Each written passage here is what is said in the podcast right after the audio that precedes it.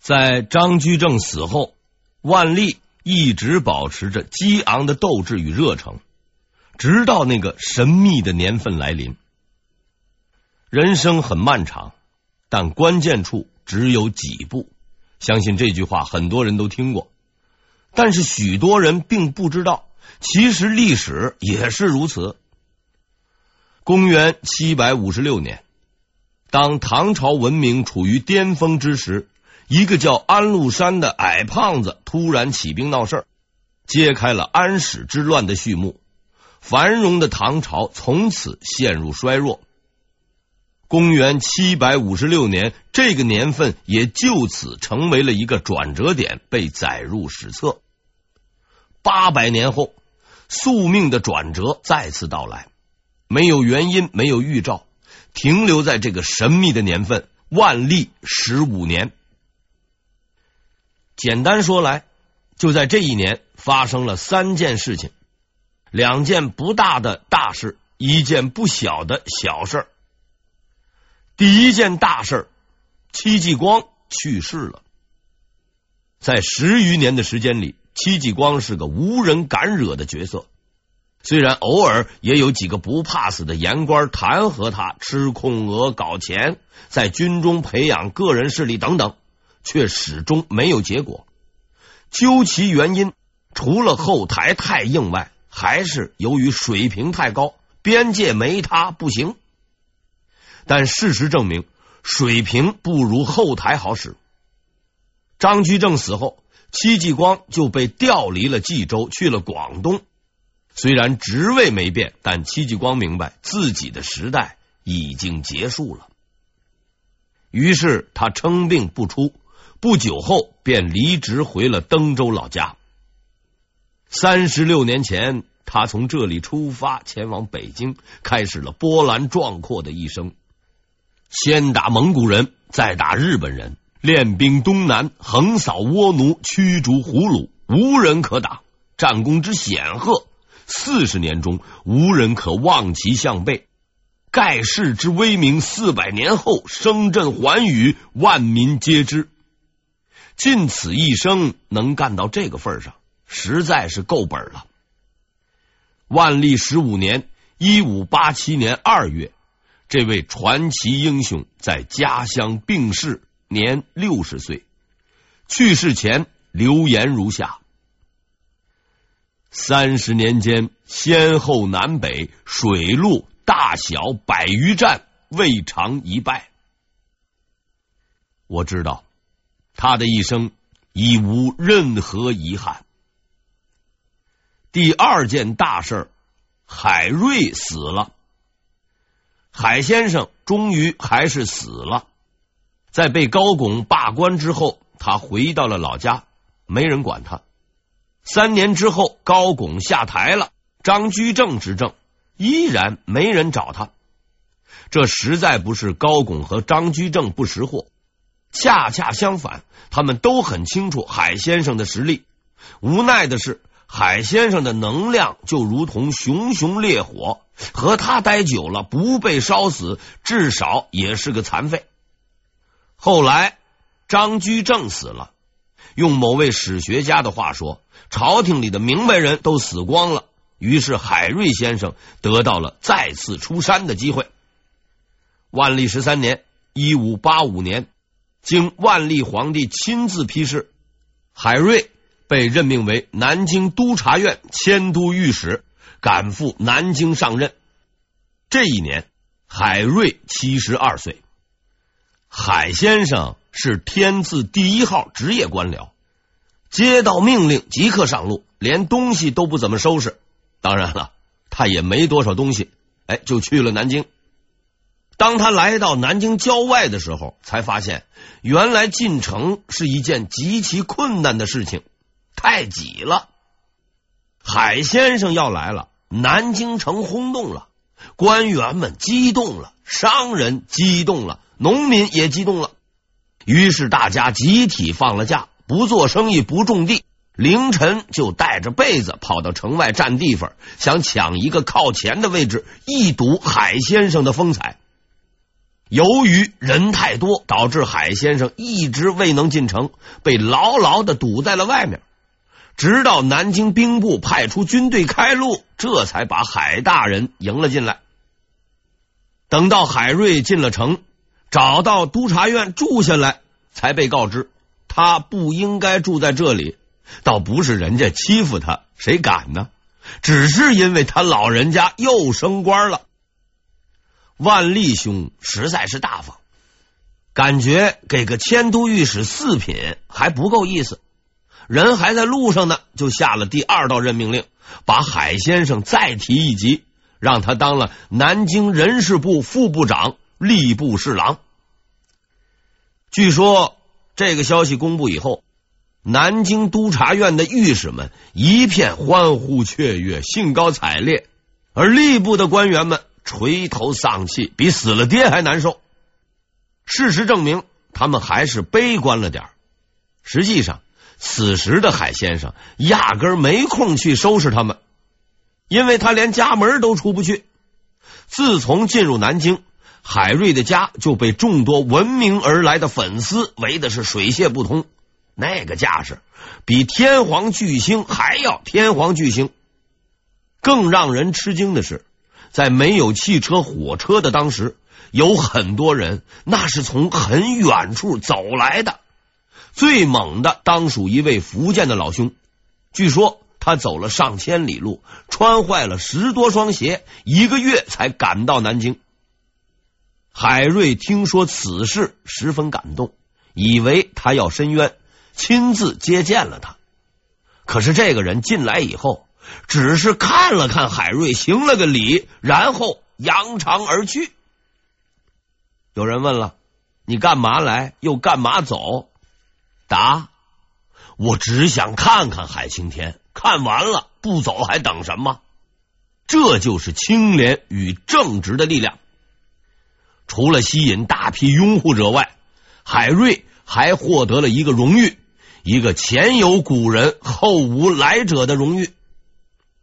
中国的老百姓历来都怕妖魔鬼怪，所以有贴门神的习惯，几乎家家都贴，款式也不一而同。但门神的主要人物是固定的，也就是关羽、秦叔宝那一波人，上千年来也就这么几个。必定要成为形象代言人，要求太高，不但要能打，长得还得有特点。想把鬼吓跑，没特点那可不行。而现在，海瑞先生终于加入了这个光辉的队伍，成为门神部队的最后一名成员。此后再无编制。在当时的南京，作为正义与公道的象征，海瑞先生的画像被贴得满街都是，除了门上、客厅、卧室里也有人挂。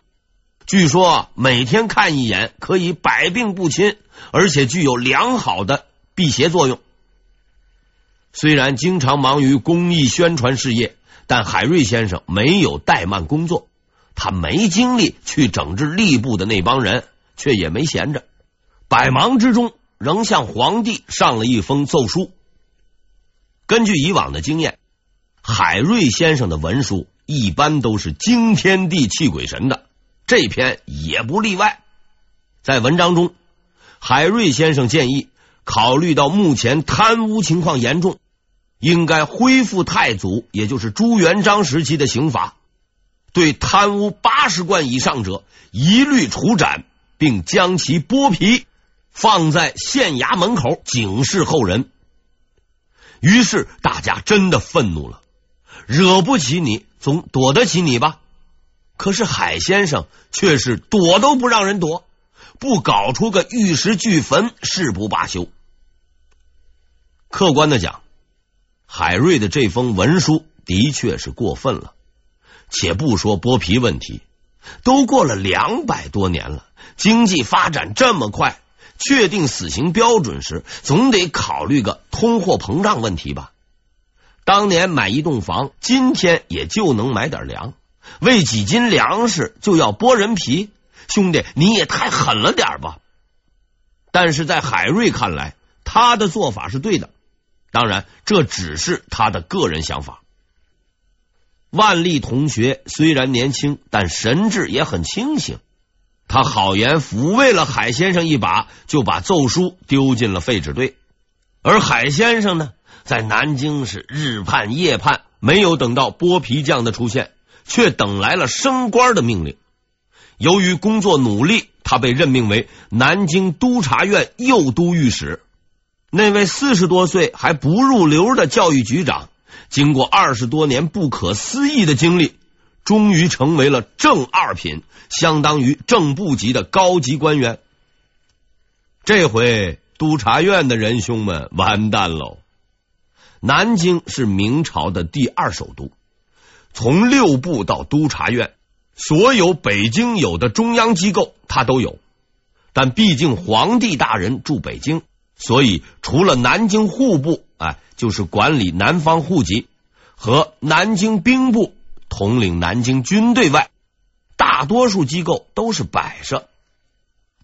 一般说来，只有在朝廷混不下去的官员才会被发配到南京，美其名曰养老。督察院就是一个闲人部门，大家伙都没事干，骂人的自然也没事干。然而，仅一夜之间，一切都已改变。海先生上任了，由于上班没事干，自然就没人去上班了。于是，督察院的御史们总是自得其乐啊，逛街的逛街，看戏的看戏。工作没前途，还不准偷偷懒儿。海先生的答案是不，他拿出了三十年前治理学校的方法来对付御史。记考勤，但凡敢于迟到早退的，必须到单位，哪怕没事干，也得坐在这里。虽然大家明显表示出不适应，但海先生的威胁是很明确的：养老不是最惨的结局，下岗才是。随着整顿工作的进一步深入，御史们发现，原来一切才刚刚开始。海先生很快玩出了新花样。一次，有位御史过生日，在家请了戏班子唱戏，这在当年应该是最寻常不过的事情，老百姓家也经常干。但海先生却勃然大怒，把这位御史抓了起来，打了一顿板子。理由是根据明太祖时期律令，注意这个日期。官员请人唱戏违法，所以是打你没商量。因为这件事干的实在有点过，御史们的精神压力开始陡然增大，每日在海先生的恐怖阴影下是战战兢兢。终于有一天，畏惧变成了愤怒。在明代，御史专管骂人，从皇帝到扫地的，想骂谁就骂谁。除了一个例外，御史长官，要知道那是顶头上司，不到万不得已，没人愿意给自己惹事儿。现在万不得已的时候到了。万历十四年，御史房桓率先发难，攻击海瑞，大奸急诈，欺世盗名。奏书一上来，朝廷就炸了锅了。海瑞这种传奇人物，恨的人多，喜欢的也不少，大家开始炒作一团。而海瑞兄还是那么有性格，啥也不说，上了个辞职报告，不想干了。吵闹到最后，报到了皇帝那里。万历同学的态度却十分奇怪，他既不处理骂人的房桓，也不批准海瑞辞职，该干嘛还干嘛。搞得两位当事人都非常的纳闷。万历是一个很聪明的人，至少在海瑞的问题上，他比张居正要聪明的多。从一开始，他就没打算真用海瑞，因为他很明白，这是个偶像级的人物，可以贴在门上、挂在墙上、烧香拜佛的供起来，但绝不能用。说到底。海先生只是个撑门面的，然而他自己并不知道。就这样，他稀里糊涂的在这个位置上干了下去，直到万历十五年（一五八七年）的那个冬天，死亡降临到他的头上。海瑞没有儿子，仅有的妻子、女儿也已先他而去。在他生命的最后一刻，只有一个老仆人陪伴着他。在寒风呼啸之中，海瑞对仆人说出了人生的最后遗言。按照常理，像海瑞先生这样的奇人，遗言必定是非同凡响，往往都带有深刻含义，比如什么人生短暂呐。努力工作之类，或是喊两句口号，让大家伙热血沸腾一番。然而，海先生的遗言既不深刻，也不沸腾，只是让人瞠目结舌。明天，你送六钱银子到兵部。说完就去了。这是一句看上去十分无厘头的话，也是威名赫赫、语不惊人死不休的海瑞先生的唯一遗嘱。这句话的来由是这样的：由于当年没有暖气，每逢冬天，兵部就会给各部的高级官员送柴火钱，数量也不多。而在他死之前的那天，兵部送来了柴火钱。而经他本人测算，多给了六钱银子。这一次，我是彻底无语了。在海瑞死后，他的好友迁都御史王用吉来为他收尸。遍寻海瑞的住处后，他只找到了几件打着补丁的破衣服和几口装着破衣服的破箱子。为官三十年。二品正部级南京督察院右都御史海瑞，这就是他的全部财产。听说海瑞的死讯后，南京城出现了一幕前所未有的场景：男女老幼，无论是见过海瑞与否，都在自家自发的为他守孝，嚎啕大哭。出殡的时候。据说为他送葬的人排了上百里，整整一日无人离去。人民，只有人民能公正的评价一个人。那么，如何评论这位传奇人物，实在是一个难题。在名著《围城》中，钱钟书先生借用别人之口。对那位命运多变的主人公方鸿渐做出了这样一个评价：“你是个好人，却并无用处。”我想这句话也同样适用于海瑞。在黑暗之中的海瑞是一个无助的迷路者。第三件事才是一切的关键所在。自万历十四年十一月起。一贯勤奋的万历皇帝突然变了，他开始消极怠工，奏书不及时批示，上朝也是有一天没一天。大臣询问得到的答案是：朕最近头晕眼黑，力乏不兴。既然身体不舒服，那就歇会儿吧。在当时的内阁首辅申时行看来，这不过是个生理问题。不久之后啊，没准儿。还要陪这位仁兄去天坛拉练，等一等就是了。一直等到死，他也没能等到这个机会。到万历十五年，万历同学是彻底的不干了，不但不上朝，除了内阁大臣外，谁也不想见。每天闷在宫里，他的爷爷嘉靖皇帝代工二十多年，看这个势头，这孙子打算打破这一记录。事实上，他确实做到了。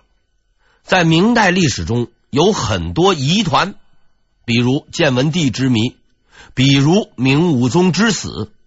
对于这类问题，我一向极有兴趣，研究之后多少也能略得一二。只有这个谜题，我始终未能解开：为什么那个热血青年会突然变成懒汉？为什么偏偏是这个时候？为什么偏偏是这种举动？一般说来，人性的突然转变，往往是因为受了某种较大的刺激。那么，到底是什么刺激？在万历十五年的深宫之中，到底发生了什么？以上问题全然不知。我唯一知道的是，打这以后，大明帝国进入了一个奇怪的状态，谜一般的万历王朝正式拉开了序幕，无数场精彩的好戏即将上演。万历十五年，万历皇帝消停了。但这对于老百姓而言，未尝不是一件好事。不动总比乱动好。只是大臣们有点意见，毕竟每天都见不到领导，内阁大臣除外，伤心总是难免。不过到目前为止，也还没闹出什么大事。平静，一切都显得那么平静。四年之后，平静被打破，因为一封不起眼的奏书。万历十九年（一五九一年）的八月，福建巡抚赵参鲁奏报：根据琉球国使节反映，近日突然出现上百名来历不明者，前往琉球、朝鲜一带收购海图以及船只草图，并大量收购木材、火药，用途不明。在当时。每天送往朝廷里的奏书多达几百封，基本上都由内阁批改。皇帝已经不怎么干活了，和什么水灾民变比起来，这件事情实在是太小。于是他很快就被埋入了公文堆中。两个月后，浙江巡抚奏报：近日获报确知，倭酋平秀吉。于北九州肥前国荒野之上修筑城池，规模甚大，余情待报。上一封大家都看得懂，这一封就需要翻译了。所谓倭就是日本，所谓酋就是头头，所谓平秀吉就是丰臣秀吉。具体说来，是日本的头头丰臣秀吉。在北九州的荒野上修了一座城池，这实在是一条太不起眼的新闻，所以很快他也被埋入了纸堆。顺便说一句，丰臣秀吉修建的那座城池现在还在，它就是位于日本九州地区的名护屋。而在当时修建这座城池只有一个缘由。当这座城池建好的时候，站在城楼的最高点，就可以清晰的看到一个地点——朝鲜海峡。这是两条看起来毫无关联的信息，所以无人关注。但当他们联系到一起的时候，事情已经不可挽回。万历二十年（一五九二年）五月二十四日。事情水落石出。五月二十六日，辽东巡抚紧急奏报：急报！前日二十四日，倭贼自釜山登陆，进攻朝鲜，陆军五万余人，指挥官小西行长；水军一万余人，指挥官酒鬼龙家、藤堂高虎，水陆并进，以攻克上州，现向王京。也就是汉城挺进，愚者待查。六月十三日，辽东巡抚急报，已探明，倭军此次进犯分九军，人数共计十五万八千七百余人，倾国而来。倭军第一军小西行长，第二军加藤清正，第三军黑田长政，已于昨日十二日。分三路进逼王京，朝军望风而逃，王京失陷。朝鲜国王李恭逃亡平壤，余者待查。七月五日，辽东巡抚急报，十万火急。七月三日，倭军继续挺进，抵近平壤。朝军守将畏敌贪生，打开城门后逃之夭夭，平壤已失陷。朝鲜国王李恭逃往益州。